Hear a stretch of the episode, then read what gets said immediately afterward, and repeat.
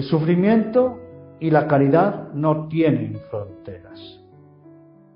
El sufrimiento está presente en la vida de las personas. El sufrimiento es una realidad transversal a cada persona, en todas sus edades o etapas de la vida. Y el sufrimiento es transversal a cada persona en sus seis dimensiones. Está el dolor físico, está el sufrimiento emocional, está el sufrimiento mental. Están también las malas relaciones humanas, el sufrimiento social, vincular. Está la dimensión de los valores, está el sufrimiento valórico. Cuando no se viven las virtudes en los valores, entramos en un sufrimiento valorial. Y está el sufrimiento espiritual religioso. El sufrimiento es un huésped de cada persona, pero no es un huésped de cada persona y de toda la persona solamente, es de todas las personas, de toda la humanidad. El sufrimiento no tiene fronteras el sufrimiento tiene muchos rostros, muchas expresiones. Cuando hablamos de sufrimiento, no solo tenemos que pensar lo que nosotros sufrimos por diversas causas. Cuando hablamos de sufrimiento nuestro, tenemos que hablar también del sufrimiento que nos hacemos sufrir. Es decir, que nos provocamos a nosotros mismos. Porque el sufrimiento puede tener causas externas o internas. Y además tenemos el sufrimiento añadido. ¿Qué es el sufrimiento añadido? Cuando no encaramos un buen trabajo de duelo, ¿qué hacemos? Añadirnos sufrimiento. Añadir sufrimiento al sufrimiento. Por tanto, sufrimiento no es solo lo que produce una causa externa o, interna en nosotros, es también lo que nos provocamos cuando no trabajamos bien un buen duelo. Pero no es solo eso el sufrimiento. El sufrimiento es lo que a su vez nosotros hacemos sufrir a los demás. Incluso cuando no trabajamos bien nuestros duelos, los que están cerca de nosotros sufren por nosotros. Así que sufrimos nosotros, añadimos sufrimiento a nuestro sufrimiento y encima hacemos sufrir a los demás. El sufrimiento es un huésped de la humanidad que necesita ser trabajado. Por eso la importancia de los buenos duelos.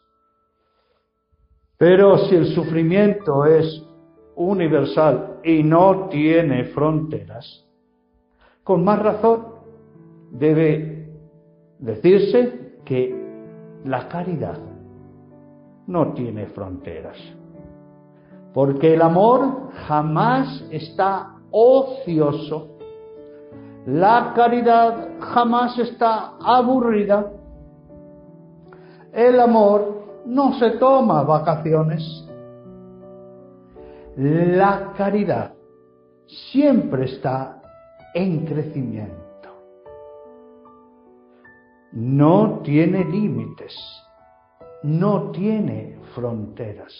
La caridad es expansiva porque en sí tiene la creatividad. Dentro de sí misma, de la caridad, está el genio. El genio como descubrimiento y el genio de la genialidad.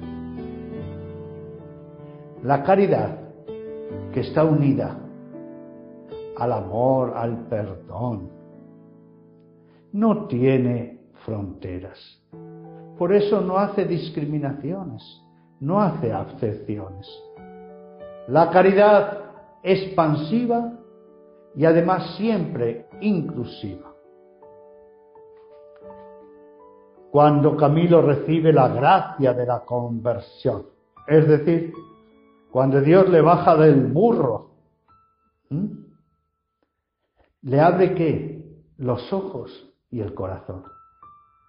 Camilo descubre un proyecto de vida. ¿Y cómo se ve? Con un hombre con muchos duelos por elaborar. Un hombre muy golpeado en la vida. Un hombre desorientado. ¿Y qué trae esos golpes, esas desorientaciones, ese desquiciamiento, ese vacío, mucho sufrimiento. En Camilo el sufrimiento era inmenso, muchos duelos por elaborar, pero Dios, como buen samaritano que se hizo de Camilo, le dio luz, gracia y ternura. Así debe ser la caridad de un camiliano, de una camiliana. Creativa, expansiva, con el genio de la intuición del Espíritu Santo. Una caridad inspirada siempre en el libro abierto de la cruz del Señor, en la persona misma de Cristo. La caridad camiliana se reinventa cada día. La caridad cristiana no tiene límite. Y la caridad camiliana que está en el corazón del Evangelio tampoco se puede imponer límites. Por eso la caridad camiliana es sumamente exigente. Y bueno, la caridad camiliana, como es expansiva, inclusiva, ¿qué busca? Que otros muchos entren en su mundo interior. Por eso no basta con hacer el bien, no basta con que nosotros hagamos la caridad. Tenemos que hacer que otros muchos entren en la belleza de la caridad, para que cada día no solo tengamos cien brazos, como decían San Camilo, sino quinientos, mil, un millón, mil millones de brazos.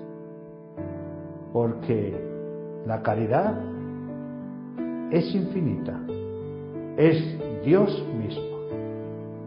Y quien entra en la caridad ha entrado en la mente y en el corazón de Dios, el auténtico bienaventurado.